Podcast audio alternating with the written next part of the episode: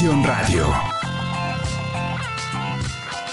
¿Qué tal? Bienvenidos a un programa más de versión diálogos contemporáneos sobre sociedad, comunicación y cultura. Los saluda como siempre su amigo Fernando Lozano y en esta ocasión vamos a continuar platicando sobre encuestas y opinión pública dentro de la serie que estamos llevando que se llama Coyuntura Política. Para eso hemos vuelto a invitar al doctor Juan Francisco Reyes del Campillo. Él es profesor investigador del Departamento de Política y Cultura de la UAM Xochimilco, doctor en estudios sociales en la UAM Iztapalapa, licenciado y maestro en ciencia política por la UNAM, es miembro de la Sociedad Mexicana de Estudios Electorales y de la Asociación Latinoamericana de Ciencia Política e integrante del Sistema Nacional de Investigadores, responsable del cuerpo académico Gestión Estatal, Sistema Político y Sociedad Civil en PRODEP-CEP. Bienvenido, doctor Juan Francisco Reyes. Muchas gracias, Fernando.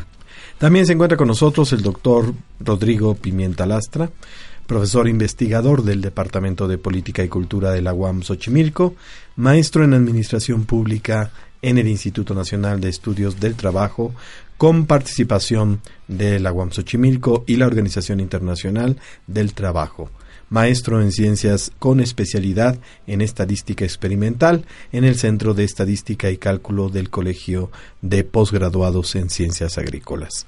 Es doctor en ciencias sociales con especialidad en estudios de población en el Colegio de México, postdoctorado en pensamiento y cultura en América Latina por el Colegio de México. Es miembro del Sistema Nacional de Investigadores, SNI, nivel 2.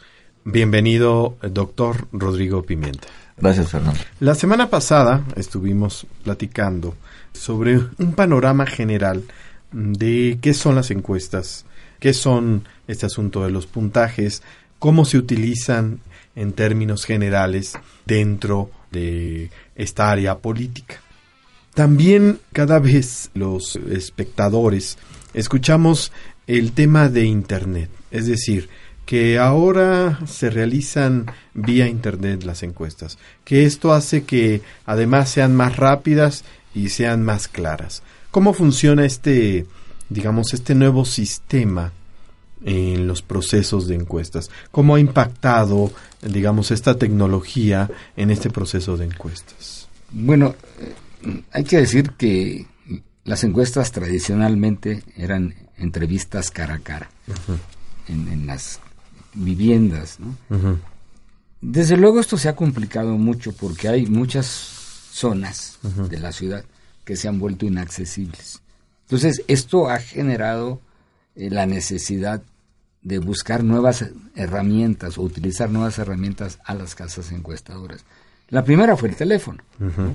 Este, hacer algunas, hay, hay sectores prácticamente inaccesibles que tienen que hacerlas por teléfono. Se puede. Por otro lado, eh, también hay quien ha estado, por ejemplo, haciendo encuestas a través de Facebook, como, una herramienta. ¿eh? Desde luego, hay que considerar que hay una población que no tiene el uso de Internet, que no tiene Facebook, Y, y, bueno, todas estas tienen que ajustar un margen de error. Y lo creo que lo que más es importante es que digan las casas encuestadoras cómo hicieron su muestra, cómo hicieron su, sus entrevistas. Y bueno, eh, yo creo que las encuestas finalmente eh, lo que tienden a sacar es una fotografía. Desde luego son falibles, o sea, no son infalibles, pues. Pero si los encuestadores nos hablan y nos dicen, bueno, nuestro margen de error es tal, ¿no? En ese sentido uno debe saber leer las encuestas, cuál es la, la probabilidad que sean 100% exactas, que nunca lo son. Por eso eh, aunque digan uno, un candidato tiene 35 y otro tiene 33, generalmente se dice que hay un empate técnico, porque hay un margen de error más o menos, entonces podría hasta cambiar el resultado. pero, pero yo sí creo que las casas encuestadoras tienen que buscar nuevos mecanismos para lograr las entrevistas, para que la muestra sea realmente representativa. ¿Qué diferencia el hecho de que se hagan por teléfono, por Facebook en persona? En la semana pasada, ¿verdad? Hablábamos de las encuestas probabilísticas y hablábamos de la población, ¿verdad? Del charrito que se hacía grandote y se hacía chiquito. Las encuestas hechas por internet no pueden construir una estructura probabilística, ¿verdad?, que garantice la representatividad de la muestra. Entonces se puede concluir sobre las personas que entrevistaron, pero no pueden concluir sobre toda la comunidad que maneja y que tiene Internet, y mucho menos sobre los que no lo tienen. Entonces, ese es el gran problema. Para que haya una encuesta se necesita tener una estructura que puede ser geográfica, puede ser un listado de la población y poder construir ese, esa probabilidad que tiene cada persona de poder ser parte de la población. Cualquier otro tipo de encuestas no puede hacer esto, por lo tanto no puede ser representativa y no se puede pronosticar sobre el total de la población. Entonces, ¿lo mejor es hacerlas presenciales? la mejor encuesta eh, política sería la encuesta de hogares, donde se va directamente al hogar y se entrevista a la persona o a las personas que integran el hogar. esas tienen otro problema, que se llama no respuesta. Y nunca, generalmente, las casas encuestadoras publican cuál fue su no respuesta. Los márgenes de no respuesta muchas veces son mayores al 50%. ¿Qué produce eso? Produce un sesgo en la muestra, un sesgo muy importante. En una encuesta probabilística no es tan fácil sustituir el, elemento que nos que, que, cayó en la muestra y es el que vamos a estudiar. Si agarramos al de al lado, ya estamos introduciendo un sesgo, ya estamos rompiendo esa estructura probabilística. Y entonces los resultados de esa muestra empiezan a tener un sesgo cada vez más importante. ¿Eso es lo que determina los errores del 2 o el 3% de la muestra? No, eso es el tamaño de la muestra misma. De entrada, el, el margen de error es por el tamaño. O sea, las encuestas tienen una precisión, que generalmente es del 95%. Pero además tienen un margen de error o precisión. Cuando nosotros damos un resultado de una encuesta, decimos, está, eh, nuestra, nuestra encuesta tiene una confiabilidad del 95%. ¿Qué quiere decir eso? Que el 5% se va a salir de nuestros pronósticos, el 5% de esa población. Eh, ahí estamos metiendo un margen de error. Cuando estamos trabajando encuestas electorales, se debería de dar lo que se llama un intervalo de confianza. Es decir, entre qué punto y qué punto esperamos que varíe la votación de ese candidato se da el punto central que se, le, llama una estimación puntual. Si nos vamos a analizar las encuestas del Estado de México, es muy raro que en la encuesta de salida el día de las elecciones para gobernador se publicaron los intervalos, no se dieron los valores puntuales como si ese valor no se pudiera sacar. Ese valor es el centro del intervalo. en el momento eh, el proceso electoral es uno de los fenómenos que en estadística nos permite tener previamente los estimadores y después los valores reales de la población, porque cuando se cuentan todos los votos tenemos el valor real. Entonces podemos comparar qué tan buena fue la encuesta de salida con el valor real. Si las muestras se hicieron bien, deberían de variar muy poco. No coincidir, pero sí variar muy poco. ¿Qué pasó en el Estado de México? Si nosotros sacamos el, estimador puntual y los comparamos con los que dieron finalmente, se ve que ahí se manipularon los datos a diestra y siniestra. Ni siquiera coinciden con los estimadores de intervalo que dieron. Estas encuestas de salida las hacen cada partido, supongo. No. No, empresas encuestadoras también las hacen. Eh, ahora se combina mucho las encuestas que hicieron previamente, o sea, encuestas preelectorales, buscan un resultado con las encuestas de salida, tener un resultado, entrevistan, ¿no? de acuerdo a algún método, en, personas que van a votar, a veces eh, de manera simulada en una urna, les dicen, usted vuelve a votar. en realidad, lo que tiene mucho valor para el resultado electoral es lo que llamamos, o que se dan llamar los conteos rápidos. O sea, el resultado de un determinado número de casillas, pero ya el resultado de lo que se votó. Es decir, de la hoja que eh, de, Exactamente, de la hoja que se publica, digamos, afuera, en, la, casilla. Ahí se tiene un resultado y ese resultado, pues, es el que se va a sumar. Ahora ese no es encuesta. No, ese es un conteo rápido. Conteo rápido.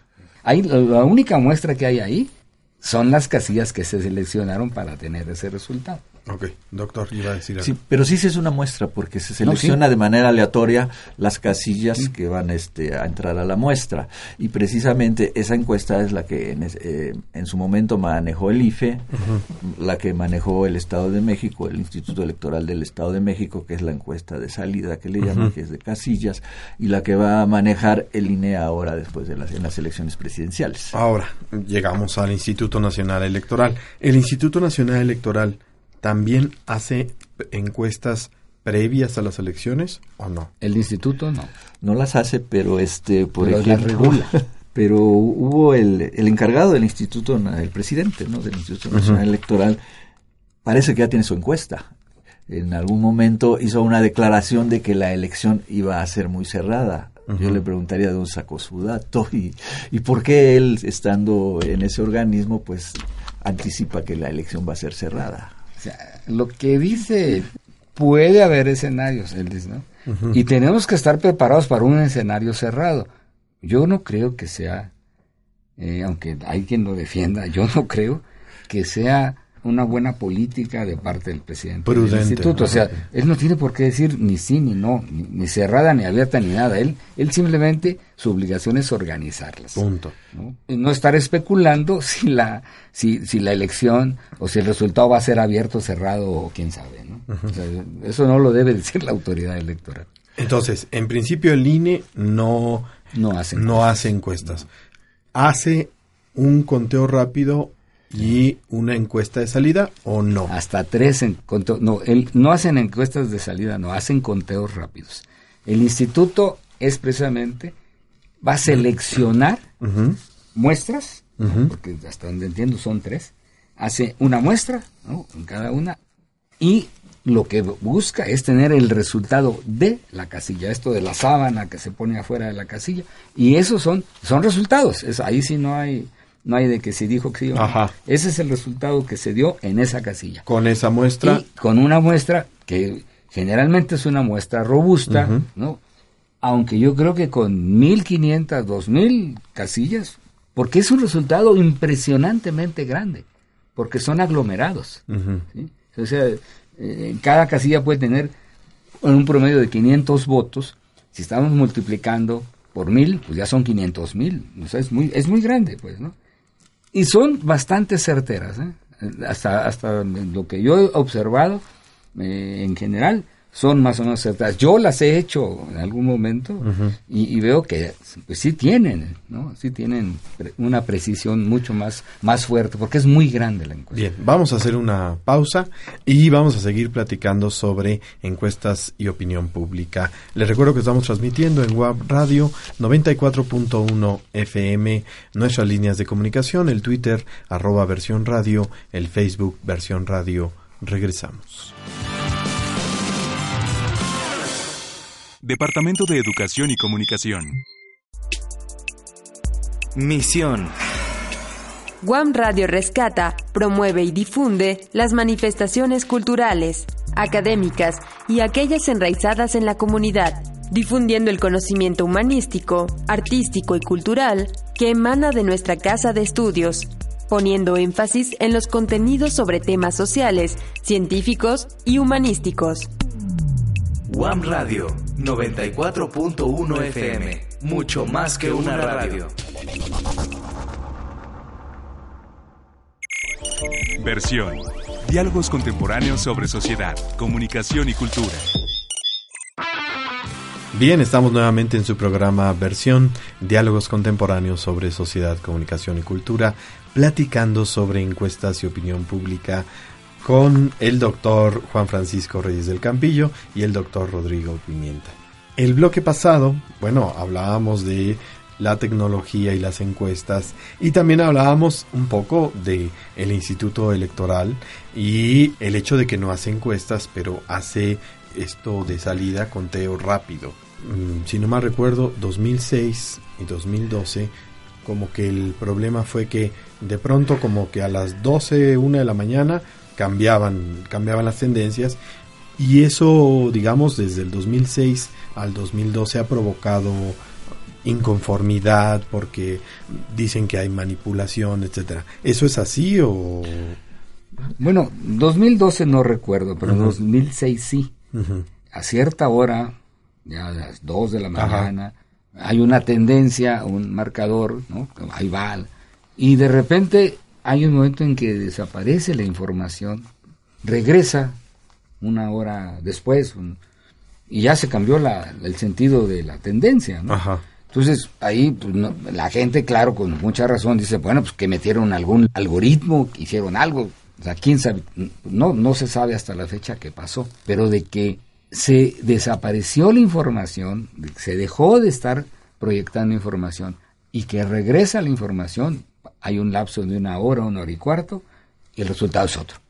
Entonces, eso, genera una enorme desconfianza. Pero esos, eh, digamos, en términos estadísticos, ¿puede suceder? Sí. Eh, Juan, este, perdón, el doctor Juan de la manera, la información que se estaba publicando del conteo de las casillas, o sea, el PREP. el, el PREP. A las once y media más o menos, si mal no recuerdo, el entonces presidente del entonces IFE salió y dijo que no podía dar resultados sobre el conteo rápido porque había aparentemente un empate técnico. Después Se, incorpora lo que mencionó Juan y gentes de diferentes medios, de, varias universidades, hacen, empiezan a, analizar los datos y empiezan a detectar tendencias que no deberían de haberse presentado precisamente por la forma en que va llegando la información al IFE, al IFE de ese entonces. Mi artículo se refiere al que mencioné al 2006 y utilizo datos única y exclusivamente del IFE, del Tribunal Electoral y por ahí otros que publicaron ellos mismos, las instituciones que, controlaron esto. Se ven diferencias abismales. Por eso pero le pongo dónde quedaron los votos. En alguna presentación que yo hice y, y cada vez que profundizaba yo más en el análisis de datos, tengo los archivos.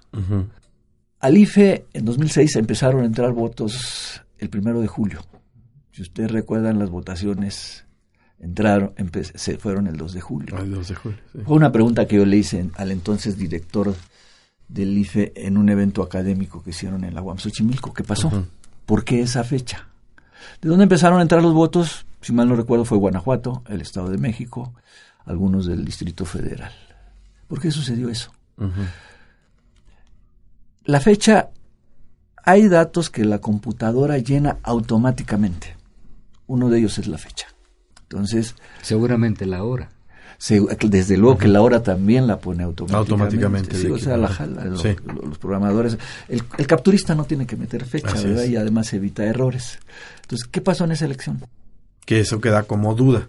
Ahora porque también se dice, es que ya no es remontable. Yo me acuerdo que decían, bueno, ahora esta tendencia ya no es remontable, entonces el candidato ya se puede dar por ganador o no, aunque no esté el 100%. ¿Eso es verdad? ¿Puede ser así? ¿Va a ser así? ¿O cómo va a suceder? Bueno, si las encuestas siguen diciendo que la ventaja es tan amplia, yo lo digo con, con toda franqueza, pero en realidad la campaña se va a acabar antes. Empezando el mundial esto se va a terminar. La gente ya no va a poner la misma atención en las campañas electorales como lo está poniendo ahora.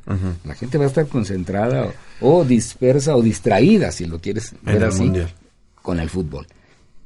Cambiar los resultados después de eso va a ser imposible. Prácticamente se vuelve imposible. Ya no hay tanto interés o va a dejar de haber tanto interés. Y si va a 20 puntos arriba, descontar un punto es muy difícil. Una encuestadora, María de las Heras, que en paz descanse, decía una vez, nadie se acuesta siendo panista y se despierta siendo priista. eso es imposible. Eso no sucede. eso no sucede. O sea, de un día para otro ya se cambió. No. Por eso mismo dice, es muy difícil revertir un, un resultado. Nosotros partimos porque no solo por una encuesta, sino estamos viendo varias encuestas que están marcando una diferencia entre 15 y 20 puntos. Entonces, esa distancia es muy amplia en realidad. Para revertirla en tan poco tiempo es muy difícil. Tendría que pasar un hecho extraordinario tal vez, ¿no? Lo cual eh, no es tan sencillo. Entonces, la diferencia empieza cuando es mucha en ningún lado, ¿no? A menos que las encuestas, y no lo dudo también que pueda suceder, los, o los encuestadores estén siendo engañados por los entrevistados. Claro. Pero es muy difícil. Ahora, también eso sucede el día de la elección con el famoso conteo rápido. Es decir, hay un momento en el que ya no es revertible o puede variar. No, yo creo que hay un momento en el que no ya no es reversible. Eh, recordando 2006 es el que tenemos más presente, al parecer, Juan y yo. Las casillas son alrededor de 189 mil en esa época. Por ahí no, son, no, son es, las secciones son 65 mil más o menos, pero casillas son casi el triple o más del triple. Casillas. Por eso yo estoy hablando de 189 mil más o menos. Sí, sí. Entonces, La, el tamaño de muestra en ese momento fue de 7 mil. En términos estadísticos y de muestreo, es un tamaño de muestra enorme para que estabilice en algún momento la tendencia.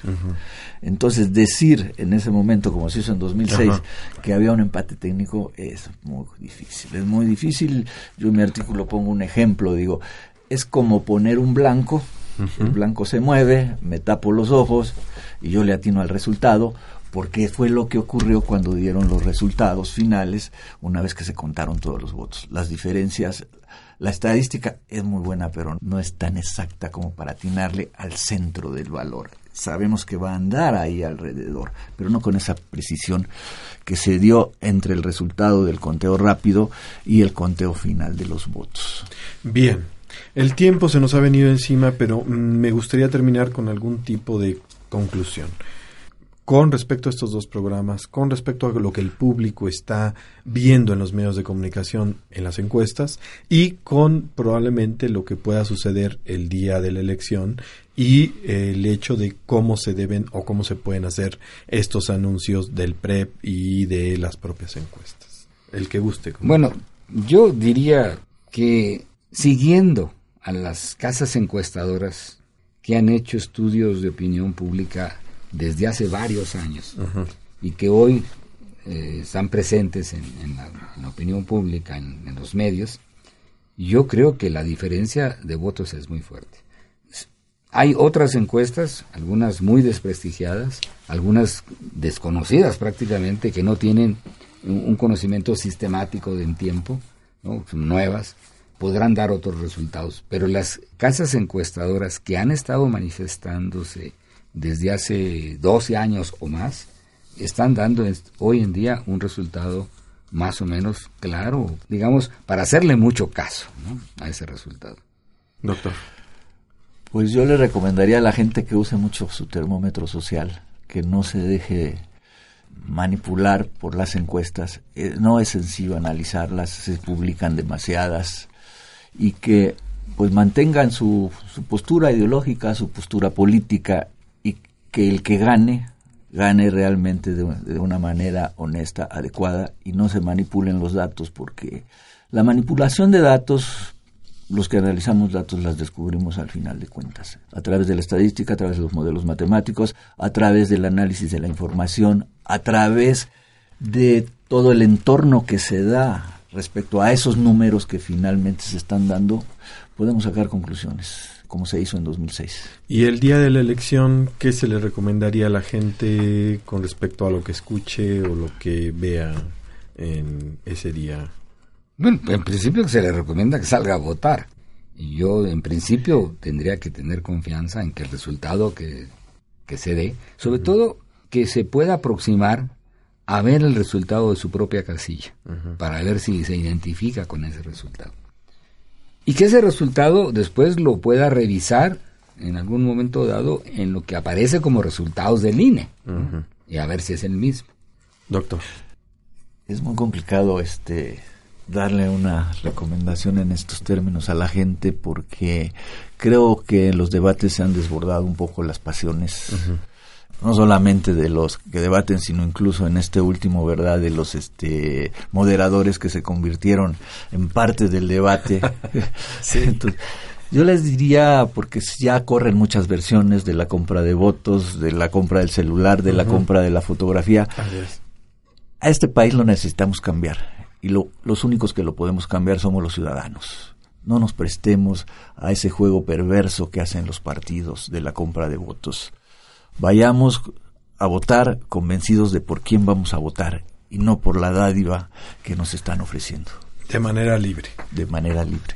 Pues muchísimas gracias, ha sido un placer estar con ustedes estos dos programas. Antes de irnos, algún correo, alguna página que le puedan dar al público para poder extender y que lean lo que ustedes están publicando o que quieran conocer más del tema. Yo insisto en que busquen trabajos míos en el cotidiano en línea, digamos es lo más accesible que pueden tener y ahí buscando buscan mi apellido o mi nombre y aparecerán algunos trabajos de mi parte. Doctor Juan Francisco Reyes del Campillo Lona. Doctor Rodrigo.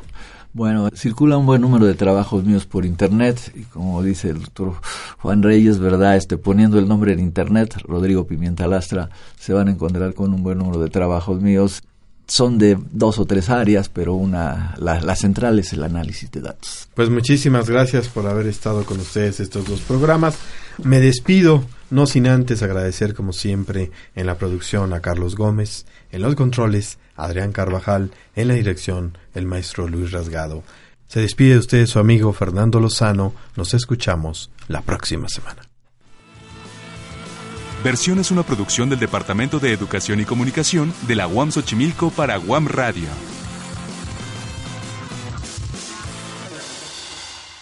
Las opiniones vertidas en este programa son responsabilidad de los participantes. UAM Radio las incluye en apoyo a la libertad de expresión y en respeto a la pluralidad.